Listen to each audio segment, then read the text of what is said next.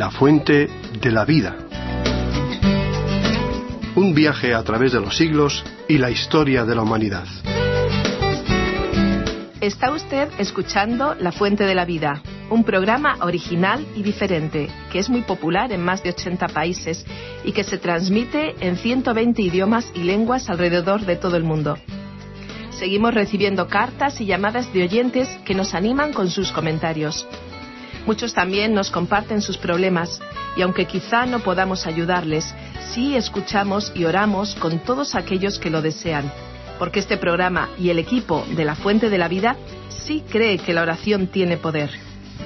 Escucharemos ahora la primera canción, antes que el profesor de Biblia Virgilio Bagnoni comience con el tema de hoy. Y al final del programa le ofreceremos un obsequio que enviaremos gratuitamente a todos los oyentes que lo soliciten.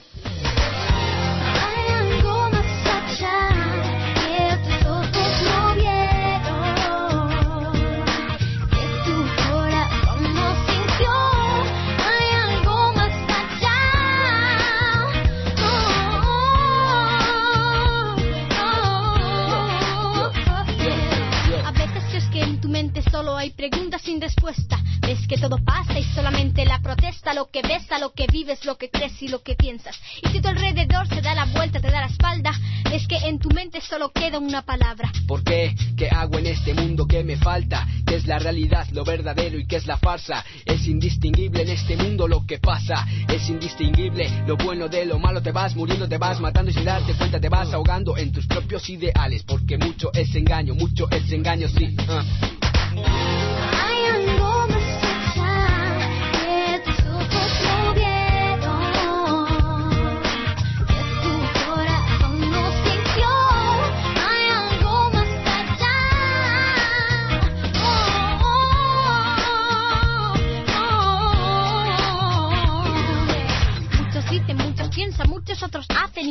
Lo que dicen. Muchos dicen y no hacen, muchos hacen y no dicen. Muchos hacen y no dicen y no piensan hasta el punto de llegar a camuflarse y aislarse de todo y de todos. De ahí el dicho, cada persona es un mundo, cada persona en su sitio, cada uno en sus caprichos. Más que un dicho es el dicho de los dichos. Y diciendo lo que digo, no decido y no acabo. Si no acabo de empezar, lo que quiero expresar es algo que hay que meditar. No es tan fácil de captar y al captar no lo quieres aceptar. Pues allá tú, porque para mí no hay frenar, para mí no hay descansar. Y aunque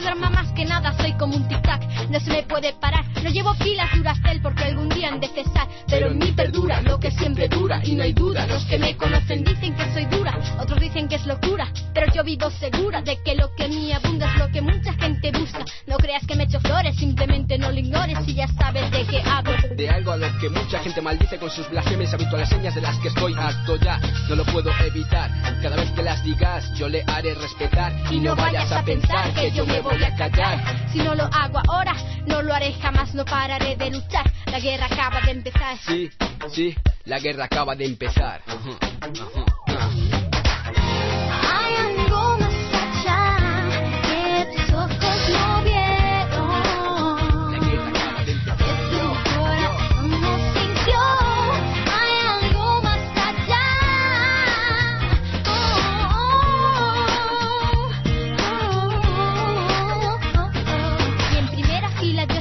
Allí me verás y en cuanto tú me veas, no lo dudarás. Cogerás tu armadura y tu espada empuñarás. Y con una lucha limpia ganaremos la victoria para un mundo mejor. Sin dolor y sin historia, ascensión, sí. Sin dolor y sin historia,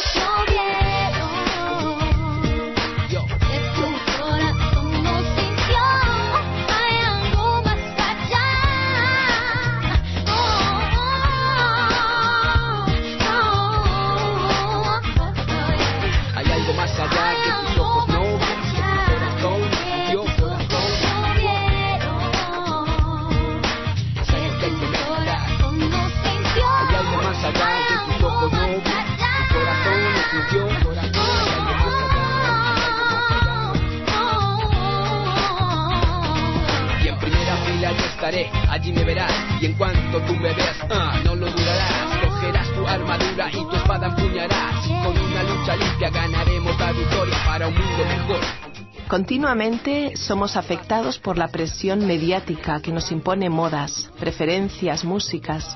La publicidad nos inclina peligrosamente al consumo de productos que prometen engañosamente darnos felicidad, paz, seguridad.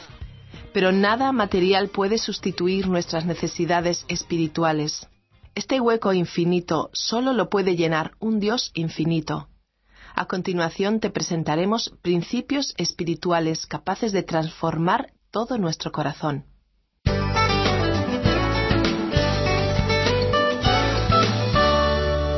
Nuestro pasaje bíblico de hoy se encuentra en el primer libro de las Crónicas, desde el capítulo 13, versículo 1, hasta el capítulo 15, versículo 2. Continuamos hoy nuestro recorrido por este primer libro de las Crónicas y llegamos al capítulo 13. Deseamos mencionar una vez más que aquí estamos hablando del rey David. En nuestro programa anterior hablamos sobre los valientes de David. Ahora tenemos a David y el arca, que se menciona en los versículos 13 al 16 de este capítulo 13, y además esperamos poder cubrir hoy por lo menos dos capítulos de este primer libro de crónicas. Ahora ya tenemos los antecedentes que nos ayudan a comprender lo que estaba ocurriendo. Este es el punto de vista de Dios del primer intento de David de llevar el arca a Jerusalén. Usted quizás recuerde que durante el período de los jueces el arca del pacto fue capturada en una guerra contra los filisteos. Como a estos el arca les causó innumerables problemas, la colocaron en un carro nuevo y la enviaron de vuelta a Israel, según el primer libro de Samuel capítulo 6. Desde aquel día hasta el momento de nuestro relato, el arca permaneció en la casa de Abinadab en Kiriat Jearim.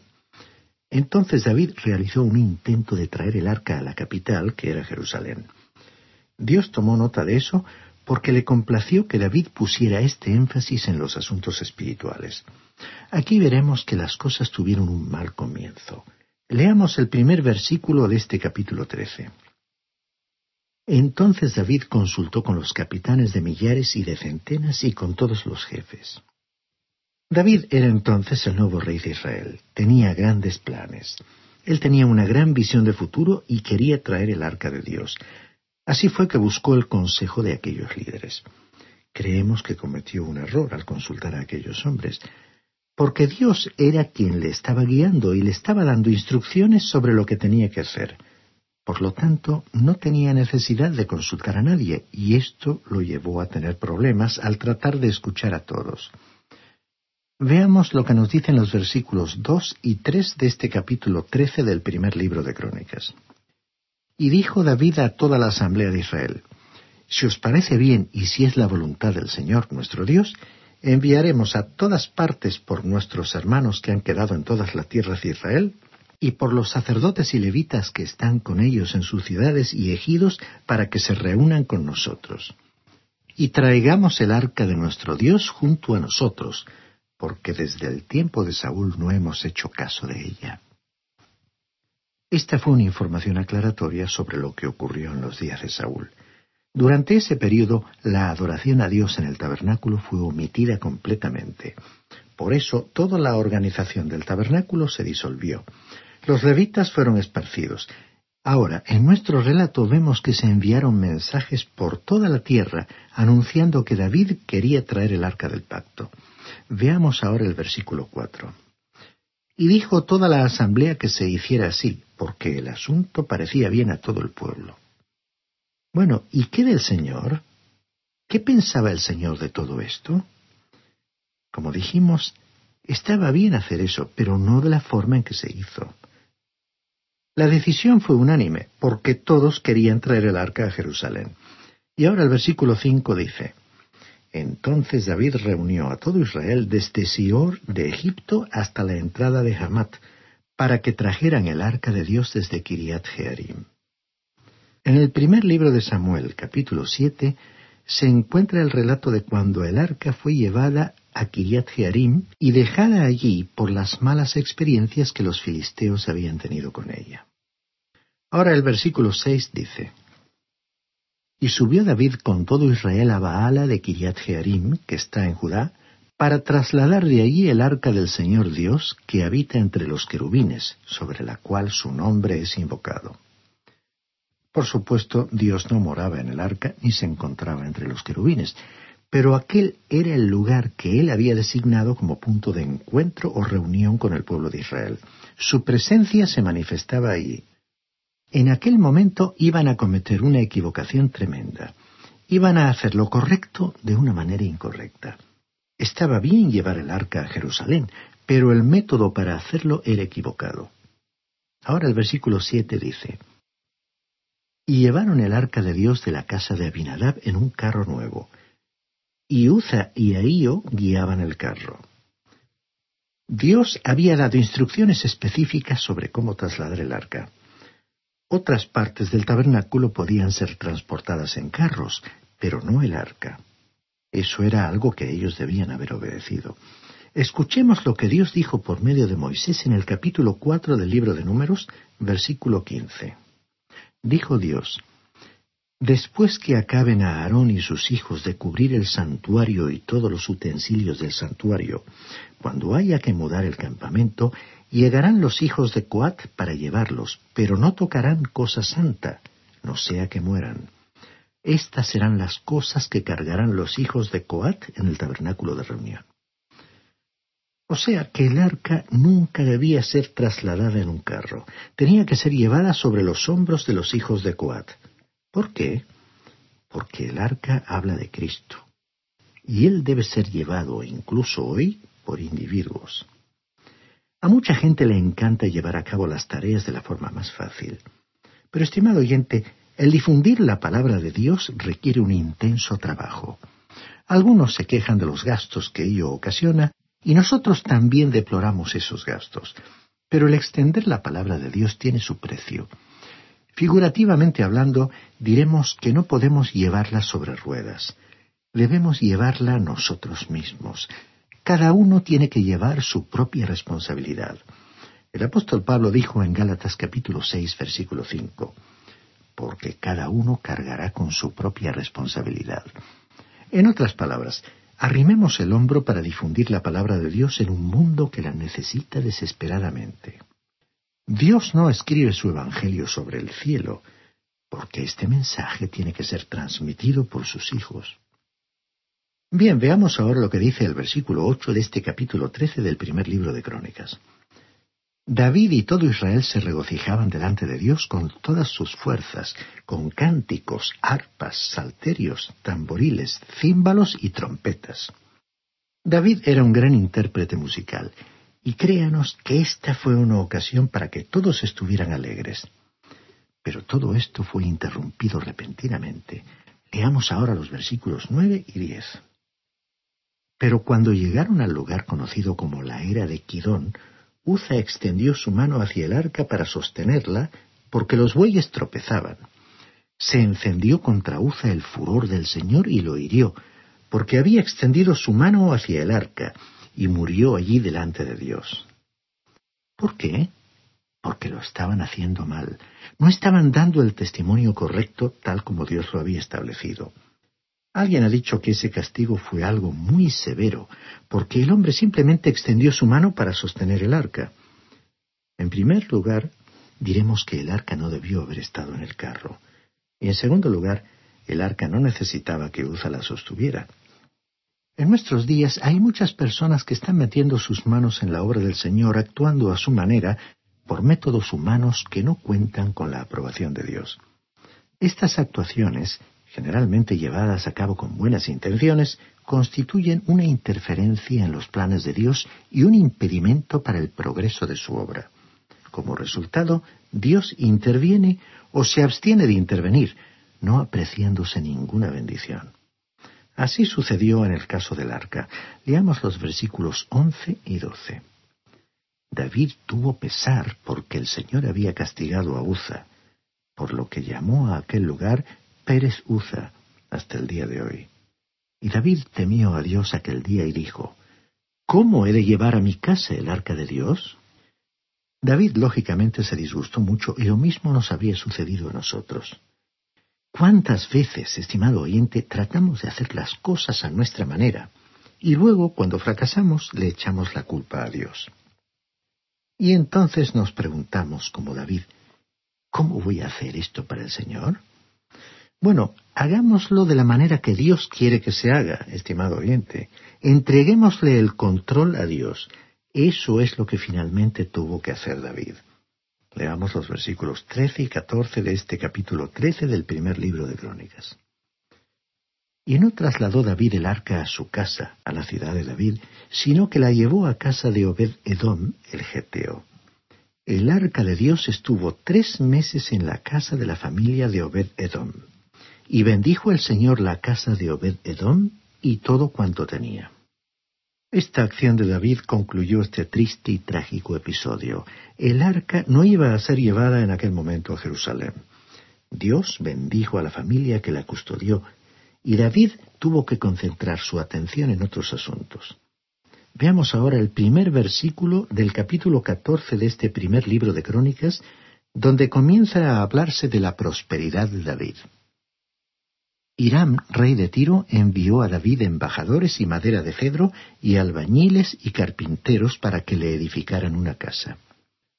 Aquí vemos que Dios prosperó a David y su fama comenzó a extenderse.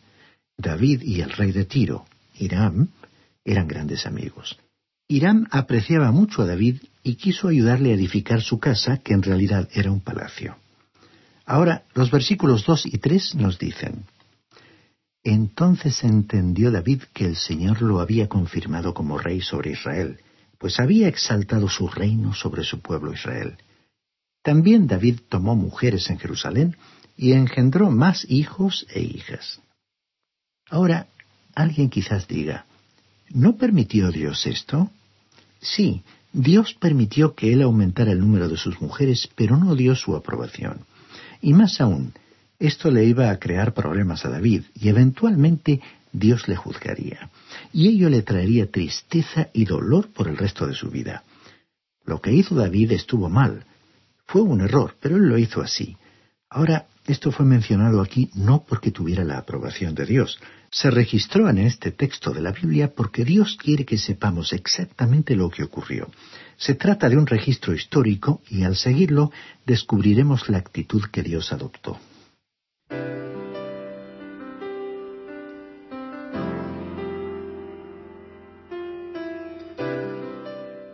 Por otra parte, en un tiempo durante el periodo en que David fue rechazado, los filisteos creyeron que David se había convertido en uno de ellos, según el libro primero de Samuel, capítulo 27. Pero ahora que él había regresado a su propio pueblo convirtiéndose en su rey, los filisteos se pusieron en contra de él. Ahora leamos los versículos nueve hasta el doce, donde vemos que David salió a luchar contra ellos.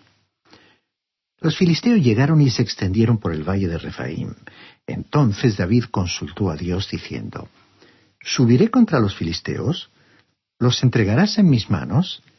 El Señor le respondió, Sube, porque yo los entregaré en tus manos.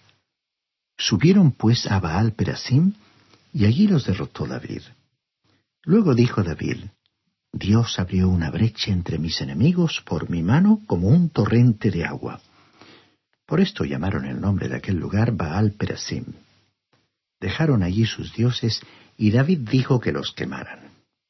Esta fue una gran victoria lograda por David contra los filisteos, e Israel no había tenido muchas victorias sobre ellos. Luego, en los versículos 13 y 14, continuamos leyendo algo de la estrategia que siguieron en la lucha. Volvieron los filisteos a extenderse por el valle, y volvió David a consultar a Dios, y Dios le dijo, No subas tras ellos, sino rodéalos y atácalos frente a las balsameras. Una vez David salió a luchar contra los filisteos, y Dios le dio la victoria. En base a eso David podría haber dicho, Aquí están los filisteos otra vez, puedo ir contra ellos otra vez.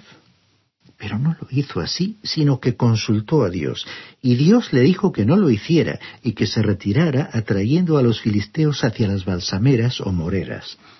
En aquel lugar David tendría ventaja sobre ellos. Estimado oyente, Dios quiere que nosotros usemos un sentido común espiritual. No debemos confundir la fe con el atrevimiento o la presunción. Existe el peligro de actuar con estos impulsos humanos en vez de actuar llevados por la voluntad de Dios, siguiendo sus instrucciones. Lo que uno ve a veces no es fe, sino actitudes naturales impulsadas por el carácter de las personas. En muchos casos, los acontecimientos pudieran irse de las manos desbordándonos fuera de control cuando no nos dejamos controlar por el Espíritu de Dios. Estimado oyente, por supuesto que debemos confiar en el Señor, pero debemos asegurarnos de que estamos recibiendo sus instrucciones. A veces tendremos que salir a la batalla espiritual enfrentando al enemigo. Pero en otras ocasiones, como en el relato que nos ocupa, la estrategia exige retirarse a una posición segura. Bien, veamos lo que dice ahora el versículo 15 de este capítulo 14 del primer libro de Crónicas. Y le dijo Dios, Cuando oigas venir un estruendo por las copas de las balsameras, sal a la batalla, porque Dios saldrá delante de ti y herirá al ejército de los filisteos. Hay ocasiones en que usted y yo debemos esperar hasta que no haya ninguna duda de que Dios está preparando el camino que hemos de recorrer. A veces, la actitud impulsiva de lanzarse y avanzar puede que no indique en absoluto una actitud de fe. Bien pudiera ser, como ya hemos dicho, orgullo, presunción o la evidencia humana de un carácter agresivo o emprendedor. Debemos esperar una señal clara del Señor, así como David y los suyos tuvieron que esperar por aquella señal inequívoca del sonido sobre las copas de los árboles. Esa actitud sí será una actitud de fe, que descansa en la certeza de que Dios intervendrá en el momento oportuno, de acuerdo con sus planes y propósitos. Leamos ahora los versículos 16 y 17. Hizo pues David como Dios le mandó, y derrotaron al ejército de los filisteos desde Gabaón hasta Geser y la fama de David se divulgó por todas aquellas tierras, y el Señor puso el temor de David sobre todas las naciones. Aquí encontramos el porqué de lo que dijimos sobre David, que era uno de los líderes más grandes del mundo y que su reino fue uno de los más grandes de su época. Dios estaba con este hombre. Esa pequeña nación, establecida en un territorio no muy extenso, llegó a ser uno de los grandes poderes mundiales. El versículo 2 nos dice que el Señor había confirmado a David como rey de Israel. Y el versículo 17 nos dice que el Señor hizo que las demás naciones le temieran y respetaran. Fue Dios entonces el que convirtió a David en el líder de una potencia. Ahora, al llegar al capítulo 15, vemos que David iba a trasladar el arca de la manera correcta. Leamos el primer versículo del capítulo 15. Hizo David también casas para sí en la ciudad de David, y arregló un lugar para el arca de Dios y le levantó una tienda. Vemos que David se ocupó de que le construyeran casas en la capital, lo cual implicó un gran proyecto de edificación de viviendas. Pero Dios consideró más importante la preparación de un lugar apropiado para la instalación del arca del pacto.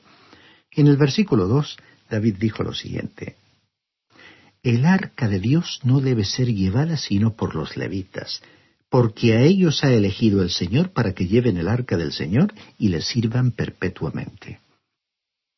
Aquí vemos que David aprendió la lección. Y nos preguntamos por qué no lo hizo así la primera vez y tuvo que pasar por aquella triste experiencia antes de hacerlo correctamente. Después de todo, esa es la manera en que la mayoría de nosotros aprende las lecciones de la vida. Para nosotros resulta fácil decir que David tendría que haber actuado correctamente en un principio, pero nuestra experiencia nos hace reconocer que nosotros aprendemos de nuestros errores. Recapitulando, diremos que tenemos aquí cuatro capítulos que comprenden esta sección, los capítulos 13 hasta el 16, dedicados a este tema de David y el arca, es decir, del proyecto de traer el arca a Jerusalén, al lugar que había sido elegido por David.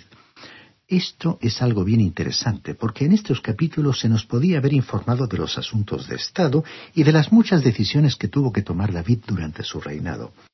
Quizás algunos tratados que hizo con sus enemigos, o tal vez poner un énfasis en las guerras o en ciertas actividades del gobierno. Se nos podría haber presentado la información como la escuchamos en algunos noticieros en la actualidad. En cambio, en estos capítulos se nos ha informado sobre los movimientos del arca del pacto. Hay aquí una lección que nos ayuda a ver lo que realmente es importante desde el punto de vista de Dios. Habitualmente se nos da cualquier clase de información y propaganda. Sería interesante saber la opinión de Dios al respecto. ¿En qué pondría él el énfasis? En este pasaje que estamos considerando vemos que la atención se concentró en los movimientos del arca, es decir, que Dios estaba interesado en la adoración de su pueblo. El arca del pacto o de la alianza era el centro de la adoración en Israel. Allí es donde Dios colocó el énfasis que se refleja en este relato. Ahora, otras de las preguntas que se nos presenta es, ¿qué sucedió con el tabernáculo? Si usted quiere aceptar lo que creemos firmemente, es que el tabernáculo se gastó. Después de todo, era una tienda mayormente construida con una cobertura de tela. Probablemente las tablas cubiertas de oro, así como los pilares de bronce y los vasos de plata, todo eso había desaparecido porque tal vez los enemigos se lo llevaron. No hay ningún registro de lo que le sucedió al tabernáculo, excepto en lo que concernía al arca, que para Dios era lo importante. ¿Por qué? Porque coronando el arca estaba la tapa o propiciatorio, que era el lugar donde Dios se encontraba con su pueblo para perdonarlo. Por lo tanto, el énfasis de este pasaje bíblico nos enseña que lo más importante para usted y para mí, estimado oyente, es tener un lugar donde podamos recibir el perdón y la misericordia de Dios. Eso es lo que necesitamos hoy en día. Todos necesitamos la misericordia de Dios. Dios está preparado para extender su misericordia y figurativamente hablando, Él tiene un propiciatorio hoy. Y ese propiciatorio, es decir, el lugar donde se manifiesta la gracia de Dios, es el Señor Jesucristo. Dijo Juan en su primera carta capítulo 2 versículos 1 y 2. Si alguno comete pecado, tenemos ante el Padre un abogado que es Jesucristo el justo. Jesucristo se ofreció en sacrificio para que nuestros pecados sean perdonados, y no solo los nuestros, sino los de todo el mundo. Es por todo ello que en el relato bíblico Dios pasó por alto muchos detalles sobre el reino de David y le dio la prioridad sobre todos los demás sucesos de la época a todo lo que tenía que ver con el arca. Así también hoy, aunque no minimizamos el valor de las noticias que nos revelan la situación del mundo y las decisiones de los líderes mundiales, aunque no restamos importancia a los sucesos que conmueven a la sociedad en que vivimos, podemos destacar la importancia que Dios da en la actualidad a las decisiones que Él ha tomado con respecto al método que ha dispuesto para hacer llegar a los seres humanos su ofrecimiento de salvación. Hoy el relato nos ha llevado a recordar el antiguo pacto, simbolizado en el arca o cofre del pacto de la antigua alianza que Dios había establecido.